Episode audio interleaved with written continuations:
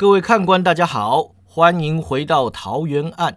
上回说到崔望雪回到客栈啊，他走向山人，山人立刻站起身来。赵延兰上前接下娘亲的衣带，庄生啊拉开了长凳，请四师伯入座。孙红尘则连忙请小二过来添饭加快啊。崔望雪说吃过了，不需要盛饭。都忙完后呢，三人再度就坐。赵延兰。帮娘亲介绍孙红尘，说是洛阳了缘居士之女啊，还说她在中阳洞救过自己的性命。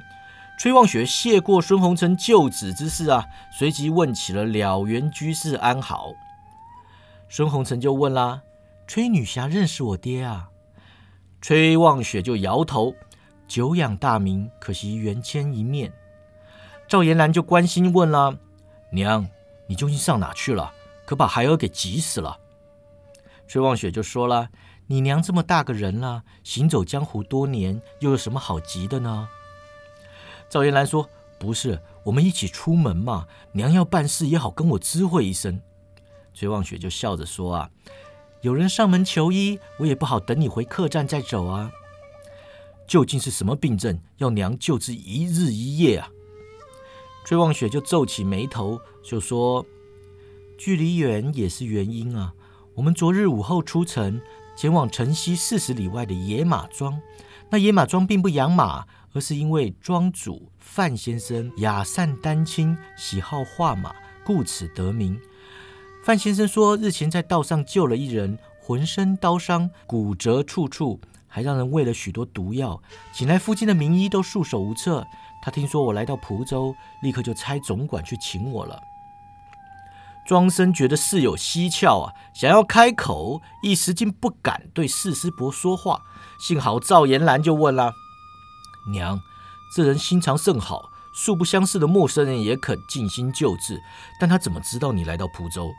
咱们这回暗中查案，可还没有开门行医啊。”崔望雪如今济世救人啊，每到一处所在，总会亮出青囊山庄的招牌，开门行医，解决当地的疑难杂症。也有不少医生会闻风而来求教于他。崔望雪说啊，范先生人脉广阔，消息灵通，想找医生，立刻就打探到我在蒲州。他话是这么说呢，语气却不肯定，似乎也对这种说法有所保留啊。赵延兰熟知娘亲的个性。知道后事尚有可疑之处，于是就不再插嘴，请他说下去。崔望雪就说了：“我细看伤者，发现身上的伤口都画得刚刚好，多一分就足以致命，偏偏就少那一分。食指、指甲皆遭拔除，所服的毒药也都是折磨用药，会造成剧痛和极度不适，但不容易致死。”赵延兰就说：“行求。”崔望雪点头啊。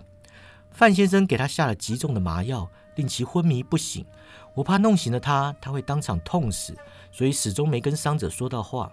我帮他缝合伤口，接好断骨，运功驱毒，又给他吃了几颗青囊丹，整治了整夜才处理妥当。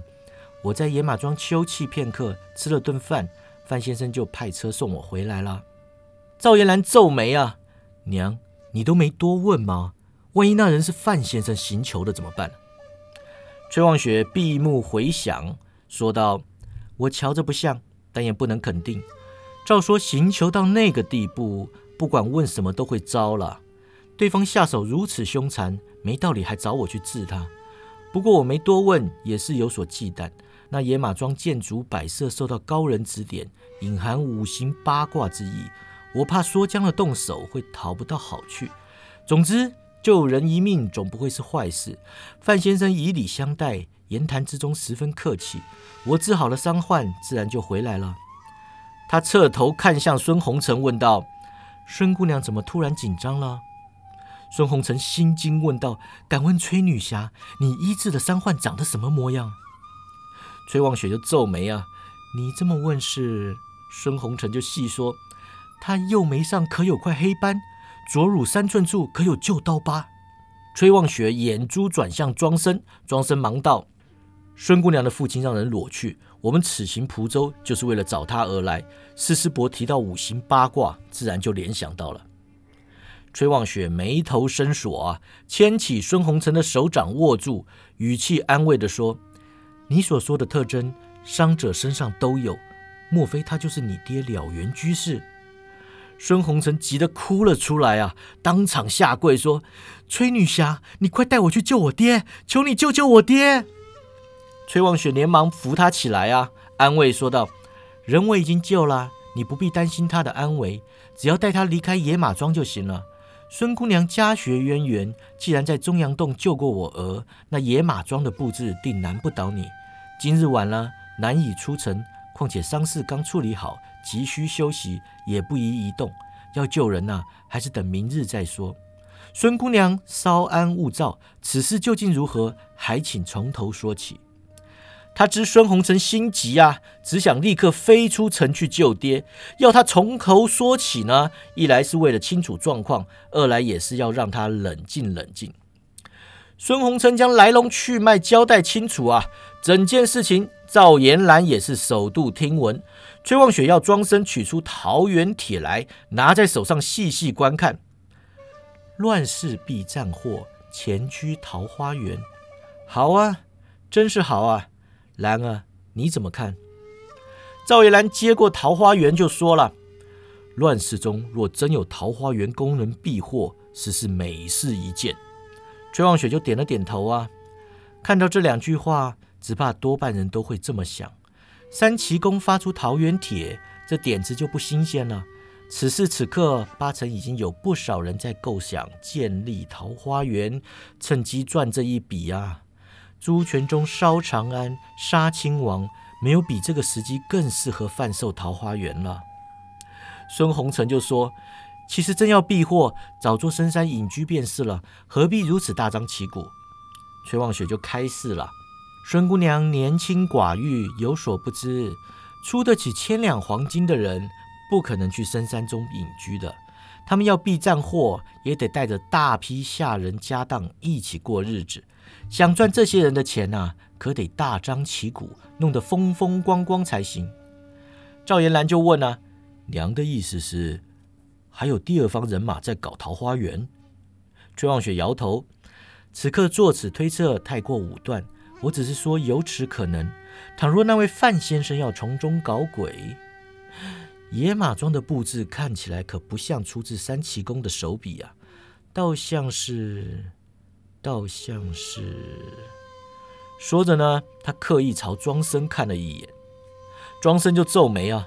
玄日宗，崔望雪微微点头。我对本门的奇门术数研究不深，但当初为了二师兄的事。我还是下了一番苦心，把正天塔中的藏书拿出来看了。我们玄日八阵跟一般的奇门八阵大抵相同，所差者就在于些微的方位变化。但二师兄的术法另辟蹊跷，引生死、眼吉凶，辅以四象七曜二十八术，一般奇门高手遇上，也是会给整治的团团转。庄生知道崔望雪说的是左道书中命理篇里的学问，只是此刻有外人在场，不便言明。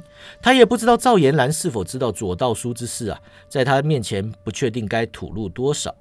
两年前总坛翻脸，双方本来是没什么好说的，但玄黄天尊乃是崔望雪的父亲，梁战生等三个师兄弟商量之下。还是将玄黄洞之意的事情私下告知崔望雪，所以他是知道世上还有第二套左道书的。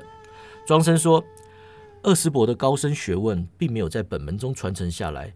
据弟子所知，太原玄黄山曾有高人方士撰写玄黄七经，招人窃盗流传世间。那七经中的学问与本宗颇有渊源，四师伯所见或许就是七经传人的阵法。崔望雪沉思片刻，说道：“你跟我一样精通医道，本门命理之术，只怕你没有多加涉猎。”庄生就摇头啊，弟子自以为懂点门道，但在孙姑娘这等行家面前，立刻就破功了。崔望雪侧头看向孙红尘啊，神色疑问的说：“那孙姑娘行吗？”他此刻心中啊，是拿孙红尘与李命相比。孙红尘年纪轻轻啊，不管家学有多渊源，只怕都不会是李命的对手。孙红尘忙说：“小女子自然比不上我爹，但在一般方士面前也不会被比下去的。”崔望雪点了点头，心想：倘若对方是七金传人，那可不是一般方士了。他没把这话说出口啊，只是对孙红尘说：“孙姑娘不必担心，今晚先养足精神，明日一早，兰儿跟生儿陪你同去野马庄。有他们两师兄弟在，天大的事也能办成。兰儿。”你先送孙姑娘回客栈，我有话要跟生儿说。赵延兰就不乐意啦，娘。庄生暗自心惊啊，但又不好多说什么，只能规规矩矩的坐在原位上，尴尴尬尬的不发一言。崔望雪就说啊，我跟生儿谈的话涉及玄日中隐私，孙姑娘在多有不便，你先送她回去。崔望雪如此说法合情合理，赵延兰也没有立场拒绝，只好点头说：“是娘。”说完呢，就带孙红尘离开客栈。崔望雪看着庄生沉思不语，庄生不知道他想说些什么呀，不禁让他看到脸红了起来。崔望雪见他脸红啊，仿佛回过神来，就问说：“生儿，七金传人的武功如何？”庄生松了口气啊，连忙回话说：“他们一伙人偷走玄黄天尊的左道书，分了书各自习练，并无名师指导。就算天赋异禀，受限于习练时日，武功修为还是有限。我跟叶南师弟应付得来。”崔望雪点头说道：“那就好。我们母子既然已经脱离了玄日宗，总不能让兰儿一直跟着你跑。这次机会难得，我希望你趁机开导他。”或至少让他有个同辈的朋友。庄生就问师弟有什么需要开导的吗？崔望雪叹息啊，他从前是天下第一大门派的少主，众望所归的接班人，成为武林盟主也是指日可待。再加上两年前若真能成事，他就算要当皇帝也不是没有可能。如今他只是武林一个小门派的门主，尽管青囊山庄的名声逐渐响亮。日后只怕发展有限啊！师伯是看开啦，也没什么好求的。但严兰的年纪轻轻，武功高强，自然会想要有所作为。他此刻很迷惘，不知今后何去何从。再加上去年梁王府的事啊，朱全忠设宴汴州，亲自游说他加盟梁王府，承诺他首席食客之位，领导梁王府群豪。然而权衡利害，考虑再三，认定那是他东山再起的绝佳契机。但师伯如今闲云野鹤，只想悬壶济世，每日救几个人呢，心里就觉得开心踏实。我不愿再参与军国大事，是以不愿加盟。竹泉宗的意思是要我们母子俩一起加盟，只有兰儿他不收。庄生想起赵延兰心高气傲的个性啊，忍不住叹气说。师弟是受到打击了，崔望雪低头啊，他嘴里没说，但我知道他心里是怪我不支持他的。况且朱全忠那态度啊，显然是说他赵延兰少了师门庇佑就什么也不是。此事让兰儿了解到江湖中人对他的看法，始终还是庇应在师门父母下的后辈。他急着闯荡自己的名号，到处找事来管，但如此性急之下，也容易遭人利用。他就像那无头苍蝇，凭借热血四下乱窜，没有个长期的目标，心中怎么样也不会安定的。庄生说：“师伯都这么说了，我自当尽力而为。只不过师弟对我心存芥蒂，我说话他未必听得进去。”崔望雪点头啊，你肯用心也就是了。生儿，这位孙姑娘可是你的相好？庄生忙道：“不是。”我与孙姑娘结伴而行，一路上都是分房而睡，绝对没有任何逾矩之事。崔望雪微笑啊，你也不必紧张，师伯也不会管你这个啊。我只是看兰儿对他似乎颇有好感，怕你会不开心。庄生说：“孙姑娘自三奇宫的刀石阵中救出师弟，师弟自然会想感恩图报的。”崔望学问说：“破山奇功刀石阵，你也有出力吧？师伯承你的情，也不是第一次了。”大恩不言谢，你日后若遇上困难，尽管来找师伯帮忙。庄生说：“多谢师伯。”崔望雪扑哧而笑，掩嘴道：“怎么反而是你谢我了呢？”好了，所谓知子莫若母，以我对兰儿的了解，她既然知恩图报，又对孙姑娘有好感，必定会在她面前寻求表现。孙姑娘救父心切，此刻他们两人多半已经出城赶往野马庄了。庄生大惊啊，那怎么好啊？崔望雪扬手要他稍安勿躁。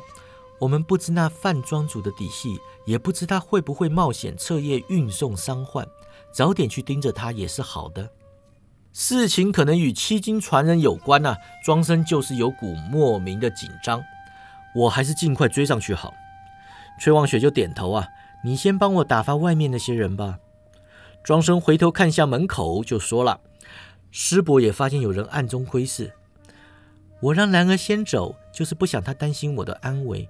他若老是惦记着我，做事总是有些顾忌。这些人从我傍晚入城就跟上我们的车了，也不知是什么来头。会是野马庄的人吗？问问他们吧。”庄生站起身来，面对门口，扬声道。哪一路的朋友长生门外，还请现身。门口走入三人啊，身穿黑衣，夜行打扮，显示不怀好意啊。为首之人说道：“两位好耳力，这样都让你们听出来了啊！”庄生侧头看他，神色倨傲的问：“啊，是野马庄范庄主叫你们来的吗？”黑衣人直言不讳啊。范庄主要我们盯着这位美貌医生，倘若他安安分分，那就放他一马；倘若他想对野马庄不利，那就只好教训他一顿了。庄生哈哈一笑啊，三位与范庄主有何过节？他为何要派你们来送死啊？黑衣人神色一僵啊，骂道：“死到临头还来嘴硬，我看你是活得不耐烦了啊！”庄生上前一步，昂然而立。冷笑说道：“你们可知这位美貌医生是谁啊？她就是青狼山庄的主人，绰号玉面华佗的崔女侠。你们惹得起吗？”三名黑衣人同时倒抽一口凉气啊！为首之人拔出长剑，喝道：“崔望雪一介女流，不过一贫夫贵，哪有什么本事？”你从前是玄日宗的人，老子还怕你三分。如今你都让玄日宗给赶出来了，我还怕你个鸟啊！庄生又上前一步，这回啊，除了为首的黑衣人外，旁边两个黑衣人都不由自主的后退一步。庄生又问啊：“若是玄日宗，你就怕了吗？”在下玄日宗庄生，没有请教。黑衣人脸色为变啊，吞口口水就说：“老子。”我我是蒲金帮帮主，人称蒲州第一剑。庄生恍然大悟啊！哦，原来是地方帮派啊！范庄主雇你们来找崔女侠的茬，那是不把你们当活人看了。蒲州第一剑气得哇哇大叫啊！出剑就骂了：“你们玄日宗仗势欺人呐，从来不把我们蒲金帮放在眼里。今日让你知道，武林之中。”卧虎藏龙，岂容你们如此嚣张？他话才说完呢，剑已经让庄生夺了过去。庄生斜剑一比，划破了蒲州第一剑的膝盖，令他摔倒在地。另外两名黑衣人转身就跑啊！庄生担心他们回去搬救兵会对崔望雪不利，于是闪身而上，将两人的脚也划伤。他请掌柜取来麻绳啊，捆绑三人，丢入柴房里面关着。庄生说要审问他们呢，崔望雪就摇了摇头说：“哎，我崔望雪真是让人瞧得小了，竟然派这种三脚猫的来杀我灭口。别管他们了，那范庄主居然起了灭口之心，肯定有鬼。生儿，你快去野马庄吧。”庄生迟疑问道：“是师伯，师弟说你身子大不如前了。”崔望雪就说。我还没有弱到手无缚鸡之力，你快去吧。庄生行礼告辞，离开客栈。欲知后事如何啊？且听下回分解。